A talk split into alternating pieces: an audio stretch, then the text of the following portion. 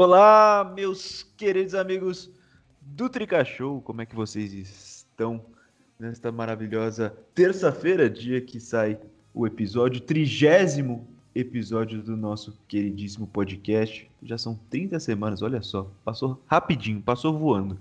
Eu sou o Vitor Boni. Oi? Trintou. Trintou, trintou, é isso.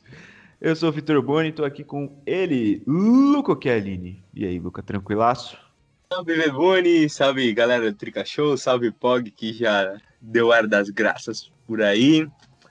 Vamos lá, né? Falar de coisa não, não tão animado quanto nas últimas semanas, num geral, assim, não com duas vitórias, mas estamos muito bem, então vamos para cima. E vocês já ouviram ele aí falando?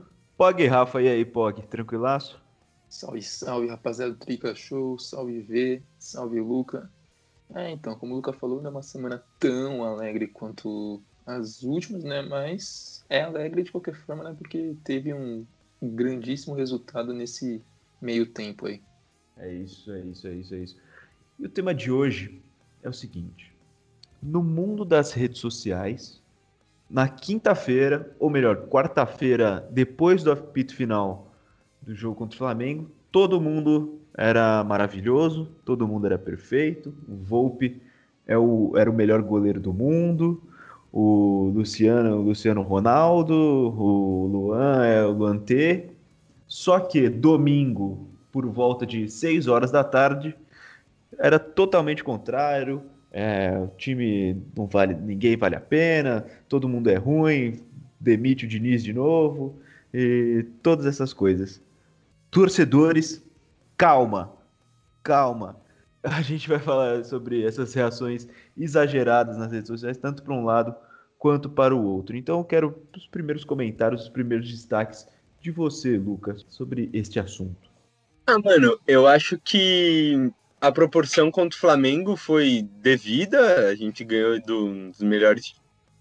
O melhor time, se for pensar em elenco, é, do Brasil e talvez até da América do Sul, como a gente já citou aqui em outros episódios. Os caras são atuais campeões brasileiros, atuais campeões da Libertadores. E, porra, a gente não, a gente não ganhou, a gente passou o caminhão lotado em cima deles. Foi 5 a 1 no agregado, 3 a 0 no Morumbi, com gol do Pablo, inclusive, e os caras sem chutar no gol. Eles chutaram no gol, o Vitinho tentou, mas não conseguiu. e Aí depois vem um outro jogo que já tem o desgaste físico que a gente está jogando sem parar. Tem algumas questões que, como o São Paulo está indo muito bem, os times vão ser vão estudar muito mais e vão saber muito mais do plano de jogo. O pessoal não percebe tanto isso no futebol em si, mas quem acompanha futebol americano, por exemplo, é claríssimo isso. Os times de melhor desempenho são os que vai, vão mais ser estudados, porque os times querem ganhar dos melhores certo? Assim como o São Paulo estudou muito para ganhar do Flamengo, agora o São Paulo está ali entre os melhores atuais, os outros times vão chegar ali. E tudo bem, o Vasco estava desfalcado tudo mais, mas não tem que ter um desespero por causa disso. É, a gente não pode. O Vasco, querendo ou não, continua sendo um time grande, com todos os poréns aí no meio, né? Mas a gente não tá perdendo ponto pro esporte dentro de casa que inclusive é um confronto das próximas semanas. É, então tem que ter calma. Eles também estavam desfalcados, mas a gente teve sequência de jogos, teve coisas que não deu certo, o goleiro dos caras foi bem. O Volpe eu acho que falhou, mas também não é uma falha, assim, mas é minha opinião. Então tem que ter, ir devagar, sabe? É, precisa pensar como um todo. A gente está a três pontos da liderança com três jogos a menos. Então o torcedor precisa ter um pouco mais de consciência para olhar o todo e não só a parte. Qual que é a sua opinião, Pog, Rafa? Ah, acredito que isso é só a representação do que é o futebol brasileiro nesses últimos anos, principalmente, né? Que somente o resultado importa. Nesse, nessa última, nessas duas últimas semanas deu para ver claramente que o São Paulo agora ele tem um plano de jogo, tem um estilo de jogo definido, que às vezes não dá certo, às vezes o time não consegue. Graças a Deus, né, Pog? Fazia é, um tempo então, que não existia isso. Exatamente, então. Acho que a última vez que o São Paulo teve um plano de jogo definido foi com a Aguirre, que foi um plano de jogo que não era dos mais bonitos, mas era um que deu certo por um período e agora voltou a ter com o Diniz e, o, querendo ou não, depois de um ano e pouco tempo, tá colhendo alguns frutos, né? Chegar o time, time tem uma da... cara, né? Exatamente, chegar semifinal da, da Copa do Brasil, é, ser, ter, chega, tá na, entre os quatro primeiros do Brasileirão, com, com um elenco longe de ser um dos melhores do país e estando com três jogos a menos, a dois pontos, dois, três pontos do líder, é uma coisa que ninguém, nenhum torcedor mais otimista do São Paulo esperava no começo do ano. Então eu acho que tem que ter muita calma, as oscilações vão acontecer, o elenco do São Paulo não é dos melhores, que não pode a torcida empolgar, sempre com os pés no chão e quando tiver um resultado ruim também não é o fim do mundo. Tem muito campeonato ainda para acontecer. É, o, o, o, time já vem sofrendo durante o ano com muita oscilação, né? Que é, vem de um jogo bom, aí depois faz um ruim, aí depois faz outro bom, depois faz um ruim. Não consegue manter, não vinha conseguindo pelo menos manter uma regularidade, né? E acho que transferir essa, essa inconstância para a parte da torcida também pode prejudicar, né, Pog? É, exatamente. É. Eu acho que a torcida tem que continuar apoiando, tem que saber as limitações do time, não é tudo né, todo domingo, toda quarta-feira que o São Paulo vai pegar um time e vai fazer o que fez com o Flamengo, por exemplo. Então, o torcedor tem que entender que hoje em dia o São Paulo joga com umas, tem certas limitações que de vez ou outra vão aparecer dentro de campo e o torcedor tem que saber como lidar com isso. Oi. Oi. Não, você falou dessa parte de não ser constante, essa inconstância, é uma coisa bastante comum do São Paulo nos últimos anos esse ano tá presente em todos os times brasileiros, todos, tipo, literalmente, é, muito devido ao calendário, mas o São Paulo era uma exceção a isso e continua sendo. A gente vinha de seis vitórias seguidas, a gente está com em competições brasileiras, a gente está não sei quantos jogos sem perder. É, no, brasileiro, muito... no brasileiro são 12 jogos sem perder. Então, e tem mais os dois do, do Flamengo. Então são 14 jogos sem perder. E no meio disso a gente teve uma derrota que foi aquela pro Lanús, porque outro jogo a gente ganhou, infelizmente a gente foi eliminado, mas é uma coisa que para calendário que eu já citei nessa fala mesmo, eu acho que vai ser boa para São Paulo. E outra em relação ao que o Pog falou, porque só o resultado importa, beleza, mas o resultado precisa ser analisado na rodada como um todo, né? E se você for ver, o resultado de São Paulo, comparado aos outros times, não é ruim. O Flamengo ganhou do Curitiba, beleza. Agora, o Santos perdeu do Atlético Paranaense, que estava na zona de rebaixamento, ou ali perto. O Atlético Mineiro empatou com o Ceará. O Inter perdeu em casa para o Fluminense. E o Grêmio empatou com o Corinthians, com dois a mais. Então, é uma rodada ótima para o São Paulo, se for ver. É, isso que eu ia falar, inclusive, que é óbvio que empatar com o Vasco no, em casa, nas condições que o Vasco estava, é um resultado ruim? É. Mas... É, não era o planejado, né? Mas. É, mas não é esse desastre todo, porque nenhum time está se destacando, tá, tá saindo na frente é, nesse ano, como foi o Flamengo no ano passado. Então, todos os times da ponta perdendo pontos para times da parte de baixo da tabela. O Atlético, você falou dessa rodada inteira, o Atlético perdeu ponto em casa para o esporte, é, o Flamengo perdeu ponto para o Atlético Goianiense duas vezes, o, o Inter já acabou de perder para o Fluminense, perdeu outros pontos não, também. O Inter, vamos falar a verdade, enquanto o Abel Braga estiver lá, não é mais candidato a nada. Nossa, e o Inter só tá tomando porrada atrás de porrada, hein? Hoje. Não, para pegar a Libertadores, eles vão ter que se esforçar um pouco. É, não, mas hoje, segunda-feira, que a gente está gravando, né? O D'Alessandro anunciou a saída. Lógico que não é tão grave assim, porque ele já estava tava começando no banco, entrando durante as partidas, mas, pô, já é uma tristeza a mais para os caras, né? Mas, recuperando o raciocínio, é, todos os times da ponta estão perdendo pontos para times da parte de baixo da tabela. Então, não é uma exclusividade de São Paulo. E times que tem elencos muito mais qualificados que São Paulo, né? E estão ah, perdendo, ainda, e perdendo ainda mais pontos. Não, inclusive acho que um nem eu nem você citamos, o Palmeiras perdeu para o Goiás que tinha 12 pontos. Perdeu para o Goiás duas vezes, né? Pontos. Empatou no primeiro, primeiro turno e, e, perdeu agora, né? É. O São Paulo sempre sofreu disso, né? Todo mundo fala, é, escrevem que é Robin Hood e tudo mais. É, e o São Paulo teve, tem muito disso mas eu acho que nesse Campeonato Brasileiro não é o caso, por enquanto, pelo menos. A gente vai ver ainda nas próximas rodadas, porque tem uns confrontos fáceis. E outra questão que você falou do Flamengo desgarrar, quem pode desgarrar esse ano é o São Paulo.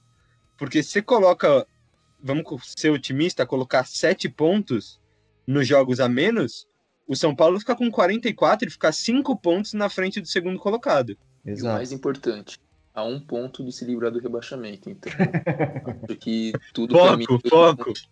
A um tudo ponto, planejado. a um ponto do, do Petros contar os segredos dos bastidores. que ele tá devendo já uns, há três anos isso aí. Ó, mas pegando aqui, eu tô pegando o aproveitamento aqui, né? Porque o São Paulo não tem todos os jogos, então contar por ponto não é não, não, não é a medida ideal, né? O São Paulo tem 64,9% de aproveitamento. É o aproveitamento de é, uma, é o melhor aproveitamento do Campeonato Brasileiro e normalmente é aproveitamento de pelo menos vice-campeão é, do- nos, nos anos do- de pontos corridos. O Galo aparece em segundo lugar com 59,1, mesmo número do Flamengo, e atrás o Inter com 54,5. Então o aproveitamento do São Paulo está ótimo. Basta aproveitar esses pontos aí que estão para vir nesses jogos atrasados. É, então, o problema vão ser justamente esses jogos atrasados, que a gente vai ver essa coisa do Robin Hood, que ganha dos pobres e perde pros ricos. Não é essa, mas teoricamente em pontos é essa analogia. Porque os jogos são contra Ceará, Bahia, Não, Ceará, Não, Ceará, Botafogo Goiás e Botafogo. Isso. Goiás e Botafogo, na minha concepção, já estão rebaixados. E Cravou. o Ceará não é tudo isso, né? Tudo bem, empatou com, com, com o Galo e tudo mais, mas dá para ganhar, é fora de casa. Mas é nesse momento que a gente vai ver se o São Paulo tá ali ou não tá. E eu nunca vi muito essas coisas de números, de estatística de 60%, 66%, mas eu tenho na minha cabeça a conta de que dois pontos por rodada é o tipo excelente, maravilhoso. E é algo que o São Paulo tá bem próximo disso. É, se tivesse ganho, estaria acima disso, inclusive. Mas Por rodada dá quanto no final, então? dá 76. 76. Então, de acordo com o Data Luca, 76 é a pontuação de campeão. Ah, esse ano eu acho que menos, inclusive. Mas é um, é um pensamento geral que normalmente, inclusive na transmissão, o Luiz Roberto falou isso ontem, que esse campeonato tá todo mundo perdendo ponto ali, nunca viu tão disputado, porque realmente nunca é tão disputado. Normalmente tem um, dois, três times no máximo a essa altura do campeonato. A disputa normalmente maior é lá embaixo, que tem 10 times brigando sempre. Mas esse ano tá muito disputado. Tem tipo, ó, os oito primeiros estão disputando. O Atlético Paranaense, se for ver, tá em nono, há duas rodadas atrás, que eles estavam com jogos atrasados também, eles estavam na zona de rebaixamento. Então, E vem, tipo, de, vem de quatro vitórias seguidas. sim. É que pra mim, do, do oitavo pra cima, briga por título. Tipo, todos têm time, menos o Internacional, porque tem um técnico horrível. E o Santos, eu também acho que não tem fôlego, nem o Fluminense. Então, vamos deixar eles ali na, no G8, mas são cinco times brigando pelo título, pra mim. E lá embaixo são os outros 12. Então, é muito disputado e eu acho que vai ser com menos pontos, inclusive. É, realmente. E, Gui, o Luca falou que o problema são esses jogos atrasados agora que o São Paulo vai pegar. E realmente a gente está vendo que esse ano o São Paulo rende menos contra times que propõem menos o jogo, né? Que ficam mais atrás. Primeiro eu queria falar que a gente tem que abrir o olho, porque a gente tá com o novo Guilherme Mirra aqui tentando cavar uma vaguinha no estatística. Você viu, né? O Luca veio preparado hoje, veio cheio dos números. Não, e ele não trouxe uma estatística, ele, ele criou a Ele prova. criou. Eu sou mais ousado. Exatamente. Então, ficamos de olhos aqui para os próximos capítulos. Mas, falando aí do São Paulo, é, você tocou no ponto exatamente que eu ia falar agora, que é o São Paulo, ele, eu acho que muito pela carência de elenco, o São Paulo ele tem, tem dificuldade em mudar o jogo no decorrer da- das partidas. Então, acho que quando o São Paulo enfrenta times mais fortes, é, que também tem a responsabilidade de vencer o jogo e ir para cima, o São Paulo consegue ali achar uns espaços, é, consegue também jogar, porque outro time joga e os espaços naturalmente aparecem. Contra times menores, mais fracos, que o São Paulo tem a obrigação de vencer, de ir para cima no jogo, o time empaca ali numa criação, não consegue chegar muito ao gol, chega muito na base do, dos cruzamentos, porque não acha tanto espaço para trabalhar, para sair tocando.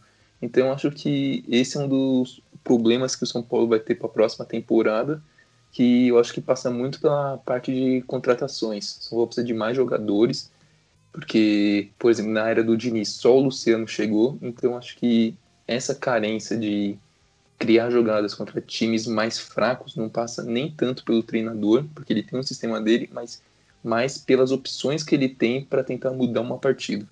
É, aproveitando isso que o Pog falou, eu vou dizer que eu gostei das substituições contra o Vasco, porque não foram aquelas simples coisas, aquela substituição que o Boni ama de tirar um zagueiro para colocar para colocar um atacante. Ele fez dessa também, mas ele com as peças que ele tem, com essas poucas peças qualificadas que ele tem, como o Pog falou, ele conseguiu dar uma mudada no estilo de jogo.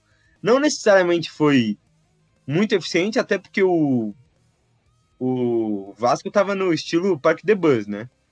11 na linha do gol, ali na linha da área e tentar alguma coisa. É, como eu falei, eu acho que o Volpe falhou, então para mim tem essa questão ainda que prejudicou no resultado, mas ele conseguiu passar o Daniel para a lateral direita, ele jogou o Tietchan que começou na direita para ir para o meio, colocou o Vitor Bueno, depois colocou o Pablo, depois colocou 45 atacantes, puxou o Reinaldo para a zaga, colocou o, o, acho que foi o Sara para fazer a esquerda. Então, foram boas alternativas que eu vi ele ali na cabeça dele. E uma outra coisa que destacaram na transmissão também foi que o São Paulo caiu o número de, de chances, né? É, mas a gente melhorou muito a finalização que eu não sei se vocês lembram, mas a gente criticou muito até esse ano, mas principalmente ano passado, que finalização de São Paulo era um negócio horrível. Sim. Os caras chutavam 45 vezes no jogo e faziam um gol. Isso quando fazia gol. E esse ano com o Brenner e com o Luciano melhorou drasticamente isso. Então, eu acho que faltou criar mesmo contra o Vasco, mas eu não vejo tanto esse problema para essa temporada de soluções, como o Pog falou. Pog, o Volpe falhou para você? Então, eu acho que ele, ele poderia ter feito mais na jogada, mas eu não considero uma falha, uma falha grotesca. Assim. Eu acho que ele poderia ter feito ter ido melhor na jogada, é, mas também é complicado. O jogador saiu na cara do gol, chute rasteiro, que é muito difícil de defender, mas ele poderia ter feito coisa melhor ali. Ah, vamos, vamos combinar que ele vê o cano ele já treme, né? Pelo amor de Deus. Nossa, não é possível. Essa frase tem duplo sentido. Não, mas aí você interprete como você quiser. O. Não, mas não foi, foi com o braço, foi com o braço curtíssimo, pelo amor de Deus. Tem que, pelo menos, se jogar na bola. Ele, já, ele ajoelhou, ele tá saindo o quê? Goleiro de futsal, porra? Não, eu mas, acho. Fala, pode, Antes pode de falar. tudo, a, a culpa ali, para mim, é do Bruno Alves, que falhou ali na, na linha de impedimento. Ele, ele moscou ali, né? Dormiu. Não, mas de... isso o São Paulo falha todo jogo. Linha de é, impedimento. É. Quando o Diego não tá em campo, o Bruno Alves faz a dele. Não é possível. E isso é burrice, porque não é culpa do Diniz de não treinar, porque ele deve treinar isso até. Mas é burrice. Sim, atenção, ali claramente o Cano já estava no campo de ataque. Quando o Bruno Alves viu, ele já era tarde demais para tentar sair. Ele tentou sair, mas já era, Não, já era tarde. E esse é o pior problema, né, Pog? Quando ele viu que o cara tava ali, ele tentou sair. Eu acho isso a maior burrice que fazem no futebol. Quando você viu que o cara tá ali, que você tá dando condição, você não tenta sair, você corre para trás, porra. Porque não faz o menor sentido. Você ir para voltar, você vai demorar muito mais tempo vai ter que dar dois arranques em sentidos diferentes para conseguir alcançar o cara, que teoricamente os atacantes, do bem que a característica dele não é velocidade, mas ele é mais eles são mais rápidos normalmente do que o do que os zagueiros. E ontem a zaga de São Paulo estava exposta aqui, ah, beleza, tá uma maravilha. O que erraram de passe, deram oportunidade é, para eles criarem algo. O, a sorte que o São Paulo deu ontem é que o time do Vasco, tecnicamente, é horrível. É pavoroso. Nem os caras bons jogam bem naquele time. Então, é, é ridículo. Por isso que é um resultado que eu entendo a lamentação mais ainda. Mas eu vejo que se tivesse um time um Vasco de, não sei, um, um, dois anos atrás, um pouquinho, um pouquinho melhor, não precisava nem ser muito, era uma derrota, porque teve o braço curto do Volpe e o Léo errando o passe e dando espaço gigantesco, só que os caras são muito ruins. Um abraço pro Felipe Fuc, Vascaíno, que acompanha a gente. E... Nossa, deve sofrer com esse time, hein? Puta Pô. que pariu. Meu Deus. Eu não queria estar na pele dos Vascaínos, né? Sinceramente. Nossa, é muito ruim, mano. E tudo bem que tinha os desfalques, mas mesmo sem desfalque continua horrível. é verdade. Não, mas eu. É, eu... Volta Ribamar e Thales Magno. Puta que. Meu Deus. Não fala mal do Thales Mágico. Ó, mas eu senti o time no primeiro tempo muito displicente, sabe? Meio mole mesmo. E, e, e é o que eu acho que foi a saída do Volpe. É, eu acho que o, o, o Cano bateu como manda o manual. Ele bateu na a rente a perna do, de apoio do goleiro, bateu bem, ele é um ótimo finalizador, mas eu senti que o Volpe foi meio displicente, né? É, o Cano não finalizando parece eu no seu site, né? Não perde uma. é, é verdade. impressionante. É verdade. Porque Isso ele é um dos melhores finalizadores do Brasil. Ele não é aquele primor técnico que você der para ele fazer uma jogada, para ele buscar a bola igual o Luciano faz. O Luciano ontem tinha, tinha, tinha hora que ele tava jogando de terceiro zagueiro.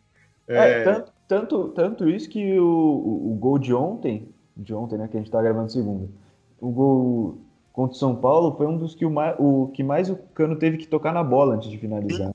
O Luiz Roberto até estranhando a terceira, ele falou, deu três toques, porra. Tipo, porque a é, maioria. ele só recebe, domina e chuta, ou chuta de primeira. Não, a, a maioria eu acho que é de primeira. Tem uma estatística, inclusive, dessa, eu não vou citar, porque já me basta as que eu criei do São Paulo. é... Mas a maioria é de primeira ou dando dois toques na bola. Três é muito para ele. Porque ele não é aquele. Né, ele não vai dar, fazer o malabarismo ali e tudo mais, mas ele sabe finalizar muito bem e somado a isso, o braço curto do Volpe estava lá para protagonizar o gol. Mas aí fica complicado, né? Mas é a única salvação do Vasco também, né? Aproveitando que a gente fala um pouco do time deles. É. Bom, só para falar só um pouco mais do Volpe, é o que eu já falei outras vezes aqui no nosso podcast. Para os que exaltam demais, digo, ele não é o Rogério Ceni. E para os que criticam demais, eu digo, não haverá outro Rogério Ceni. Não tem goleiro. Ou ele não é o Sidão. Ou não é o Sidão também. Não tem, não tem goleiro craque no, futebol brasileiro. Não tem goleiro acima da média. O que eu acho que é acima da média, que é o Cássio, está em má fase. Mas fala aí, pode. É, não, vocês estão falando de sentir o time meio displicente. É, vale ressaltar que nas duas últimas semanas o São Paulo passou por pelo menos três jogos que é, exigiram muito do time, tanto fisicamente quanto psicologicamente. É... Teve viagem no meio disso também, né? É, então, emocionalmente, porque você enfrenta o Flamengo em duas, duas vezes pela Copa, é, em jogo eliminatório, é, precisando, querendo ou não, tem a pressão na torcida para se classificar. Então é um jogo, foram dois jogos que exigiram muito. O de quarta-feira, o primeiro tempo, principalmente, exigiu muita concentração, porque o time focou muito na defesa. Nesse meio tempo, ainda teve o jogo contra o Fortaleza, que o time saiu atrás, precisou virar, um jogo muito, muito desgastante, então é normal essa oscilação, tanto mental quanto física, depois de três jogos muito disputados. É, um relaxamento mental, né? Mas é bom, até se pensar por esse lado, até bom esse empate contra o Vasco, porque mostra que não pode deixar a peteca cair, não pode relaxar depois de ter classificado. Classificar foi, foi uma parte. Agora tem mais 20 jogos do ano para fazer a parte, para continuar. Não, e agora o foco é totalmente nisso, né? Porque o jogo de, de ida da Copa do Brasil da semifinal é só daqui um mês, exatamente. Dia 23, a gente tá gravando no dia 23 do 11, então é daqui um mês só. Então não tem desculpa, até lá é foco no Brasileirão pra gente chegar nessa semifinal e se acontecer da gente não passar, a gente está na liderança do brasileiro com alguma folga, como eu falei que é possível.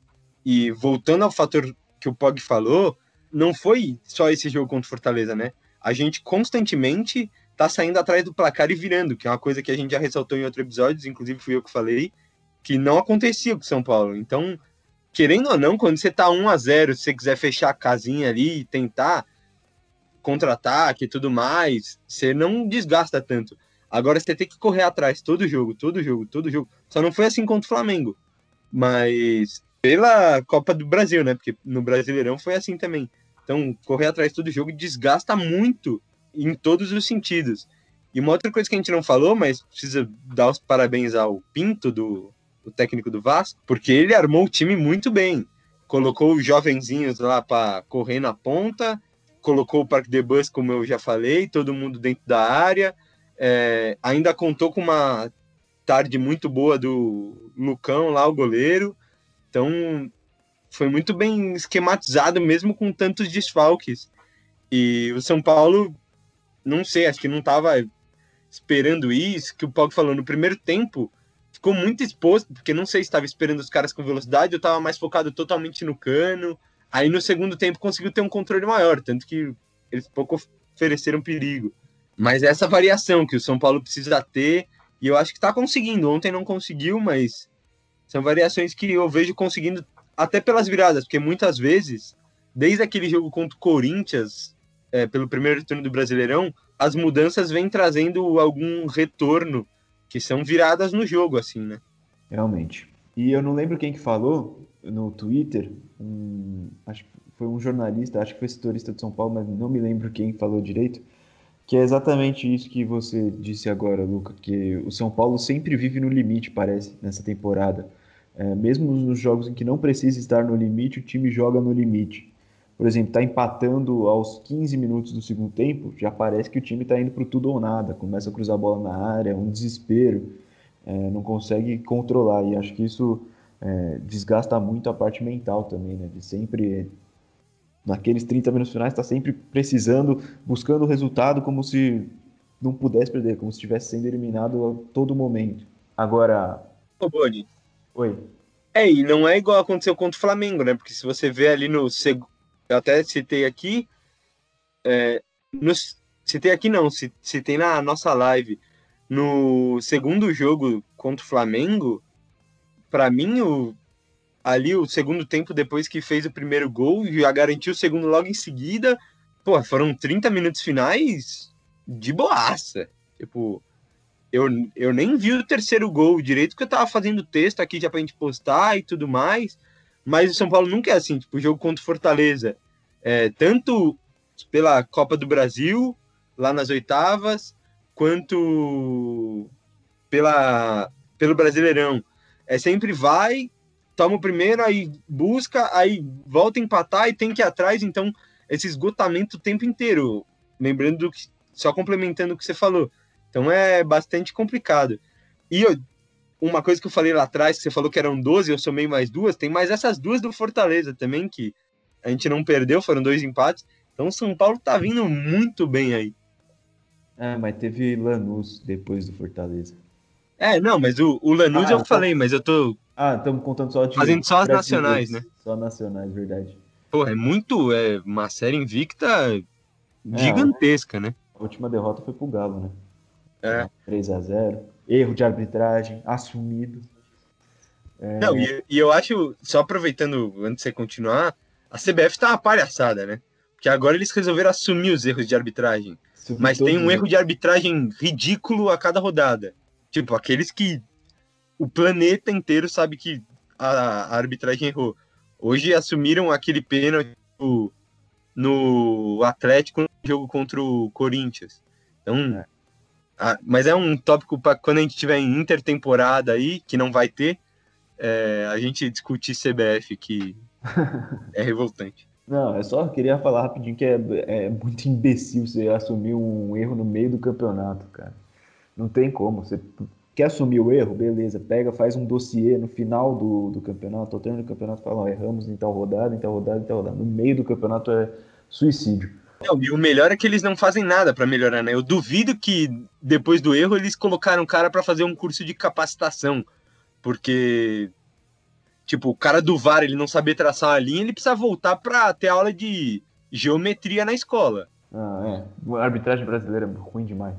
Mas ó, o que eu queria falar agora, vamos pro jogo contra o Ceará na quarta-feira, 19h15, é, no Castelão jogo atrasado, né? Um dos três jogos atrasados que o São Paulo tem. O São Paulo começa a pagar agora esses jogos. E o São Paulo vai sem Brenner. Suspenso, levou o terceiro cartão amarelo contra o Vasco. E deve ser o Pablito, o nosso centroavante, né? Junto com o Luciano nesse jogo. O que, que vocês acham? O que você acha, Pog? Pablo vai dar conta do recado? É, vamos ver, né? Depois da, daquele gol contra o Flamengo, quem sabe deu uma confiança a mais para ele. Mas vai ter o time inteiro completo. O Brenner é uma, uma perda considerável, mas o São Paulo não, tem... Calma lá, né, Pog? Você falar time inteiro completo trocando o Brenner pelo Pablo não dá. É, é. A base, a base do time está lá. O, só, só não temos o Brenner, mas eu acho que quem sabe o Pablo tem, tem ganhado um pouco de confiança né, depois daquele gol contra o Flamengo e consiga marcar um gol aí pra gente, mas vamos ver.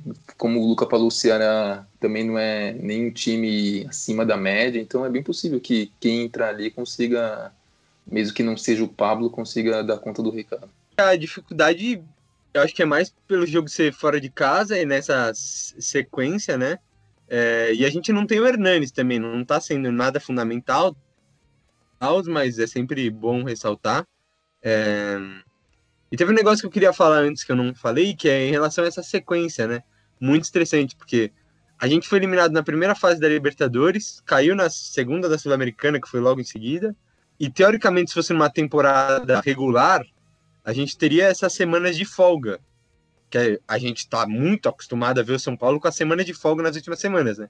Enquanto Palmeiras, Santos, Corinthians, Flamengo estão disputando competições importantes. Mas por conta do calendário mais apertado devido à pandemia, a gente não está tendo isso. É, na semana que a gente teria de folga, a gente tem que substituir jogo de outra fase que não era para a gente jogar. De Copa do Brasil que a gente jogou no domingo. e por quê? É isso. Então, é estressante até fisicamente, mentalmente, só para aumentar o argumento do estresse físico, mental, psicológico e tudo mais. É, eu já falei, eu não acho que tem esse elenco só com esse time titular aguenta até o final, mas vamos torcer. Então vamos para uns palpites rapidinhos aí para gente ver qual é a nossa, qual a opinião da nossa equipe sobre esse duelo contra o Ceará. Duelo importantíssimo, hein? Se São Paulo ganha, pega a liderança, assume a liderança pela primeira vez no campeonato, né? Esse é o problema. decisão, decisão. O é, que, que você acha, Luca? Mano, eu, pela dificuldade do jogo, é, sabendo que o São Paulo não passa um jogo sem tomar gol, né? Vocês podem ver, tem vezes que eu ponho quatro, cinco gols São Paulo, mas sempre vai tomar um. Inclusive contra o Binacional eu coloquei, contra o Goiás eu coloquei, contra o Vasco eu coloquei, é, porque Lógico. sempre toma gol. Lógico. Contra o Flamengo, surpreendentemente, não tomou. E foi maravilhoso. Foi, nossa, que lindo. Então eu vou de 2 a 1 para São Paulo, com gols de Pablo e Bruno Alves. É, um time com que coloca Vitinho para bater pênalti não merece marcar o gol. Não, não. Oh, juro, se eu fosse torcedor do Flamengo, eu nunca aceitaria um cara desse batendo pênalti com os outros caras que estavam em campo. Meu Deus. E você, Pog? Eu vou, pela dificuldade do jogo, eu vou postar em 1 a 0 só. É, mais um gol do Luciano, porque cada vez mais estamos chegando no fim do ano, então vai de 1 a 0. Quem sabe confiante que São Paulo vai passar mais um jogo sem tomar gol. É, eu vou de 2 a 1. 2 a 1zinho, suave. Gol de quem? Que eu gosto de perguntar lá nos posts, o pessoal que comenta tem que falar os gols de quem também. Gols, eu vou, eu vou, vou com você, Luca. Gols de P9 e Bruno Alves. Muito bom, ótimo. Só queria lembrar antes da gente encerrar que alguns bons podcasts atrás eu falei que a gente saberia aonde o São Paulo estaria brigando no dia 13 de dezembro, É, que é o jogo contra o. Corinthians, na Arena, na Neoquímica da Desgraça lá. No Quimicão. Meu Deus. Uh! E tá chegando, tá se aproximando. São Paulo segue lá em cima. Vamos ver como vai estar daqui 20 dias, que é essa data aí. Nossa senhora, tem que ganhar esse jogo, pelo amor de Deus. Pelo amor de Deus, tem que ganhar esse jogo. Imagina, quebra tabu no Allianz, quebra tabu na, nessa desgraça aí de impressora agora de farmácia. E imagine se ganha um título. Aí tem que colocar duas estátuas do Diniz. Moleque tá empolgado, moleque tá empolgado. Ah, às vezes o São Paulo já ilude a gente sempre. Eu não tô tão empolgado como já estive outras vezes, mas tem que sonhar, né? O máximo que pode acontecer é acontecer igual todos os últimos 12 anos. Então, vamos Oi, esperar pelo melhor aí. Oito. Não, Sul-Americana é. Pelo amor de Deus. Sul-Americana é taça, é taça. A gente tem que gravar um episódio também intertemporada. Sul-Americana é taça? Lógico que é. Título. Tem que ganhar tudo que vier pela frente. Só falta a Copa do Brasil mesmo. Não, Queridíssima né? O-. Hoje seria taça, se fosse, porque a gente não ganha nem Florida Ah, Cup mais. Sempre é taça, sempre é taça. Mas 2012 não era, pelo amor de Deus. Um time que tinha o. que era horrível, mas tinha o Lucas, não podia ficar só com isso. Tinha que ter ganho uma das Copas do Brasil ali, que perdeu do Coxa na semifinal. Ah, mas aí é querer demais. Que o São Paulo ganha a Copa do Brasil. Ah, É. mas que ganhe do Coxa, puta que pariu, né? E, e, aliás, São Paulo não tem paz nem Natal e Ano Novo, pelo amor de Deus. Colocar Não, a gente já- esses dias é, é, é Inclusive, pra- veremos, veremos o jogo junto, né, Beboni? Dia 30, a volta. Sim, isso sim, com certeza. Box, Que momento. Day do Brasil. Ai, ai, vai ser tristeza total. Ó, vamos pro futebol feminino. Tem decisão nessa semana também, pelo Paulistão. E a Bianca Góes, que tá chique demais, participou até de coletiva da seleção feminina. Que isso, tá maluco. Pô, inclu- Inclusive, ela tá um nojo. Ela chegou em 100k no TikTok. Ela tá. Tá fazendo live da Copa do Brasil, todo Meu Deus. perfil da Copa do Brasil toda semana. Que que é isso? Tá maluco. Já já o Ajax leva. Mas aí, ela vai trazer os destaques do futebol feminino. Vai. Depois da eliminação nas semifinais do Campeonato Brasileiro Feminino para o Havaí Kinderman, o São Paulo voltou a campo na quarta-feira, onde visitou o Red Bull Bragantino em partida válida pelas quartas de finais do Campeonato Paulista Feminino. E o placar foi de 1 a 0 para as nossas adversárias. O primeiro tempo foi um jogo bastante disputado. O tricolor chegou ao gol algumas vezes, mas nenhuma levou muito perigo. A não ser no final do primeiro tempo, em uma cabeçada de Gláucia, que bateu na trave. Já na segunda etapa, o tricolor voltou pressionando, mas em uma infelicidade da defesa, aos cinco minutos, tomamos um gol do Red Bull Bragantino. A partir daí, as nossas adversárias começaram a usar e abusar da famosa cera e quando o tricolor teve a bola, teve bastante dificuldade na criação de jogadas, um problema recorrente durante toda a temporada. A partida de volta do confronto pelas quartas de finais do Campeonato Paulista será realizado na quinta-feira, às 7 horas da noite, em Cotia, e só uma vitória interessa à equipe do São Paulo. Então é isso, rapaziada. Muito obrigado a quem chegou até aqui e obrigado mais uma vez, Luca Chiarini. Valeu, Beboni, valeu, Pog, valeu, galera do Trica Show. Papo gostoso, descontraído. Queria deixar um abraço hoje para uma amiga minha corintiana, mas que ouve todos os nossos podcasts de Vem Dar Feedbacks, porque essa semana foi aniversário dela, eu esqueci. Então, Júlia, parabéns. Estou deixando minhas desculpas ao vivo aqui e desejando felicidades. Tamo junto.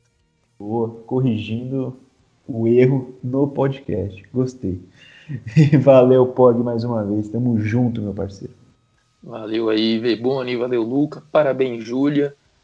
Tamo junto aí, rapaz... Tamo junto, rapaziada. É... Estaremos de volta na próxima semana. Então é isso, tamo junto. Obrigado mais uma vez a quem chegou até aqui. Sigam a gente nas redes sociais, no Instagram, no Facebook, no YouTube, ouçam os outros episódios nas principais plataformas de áudio.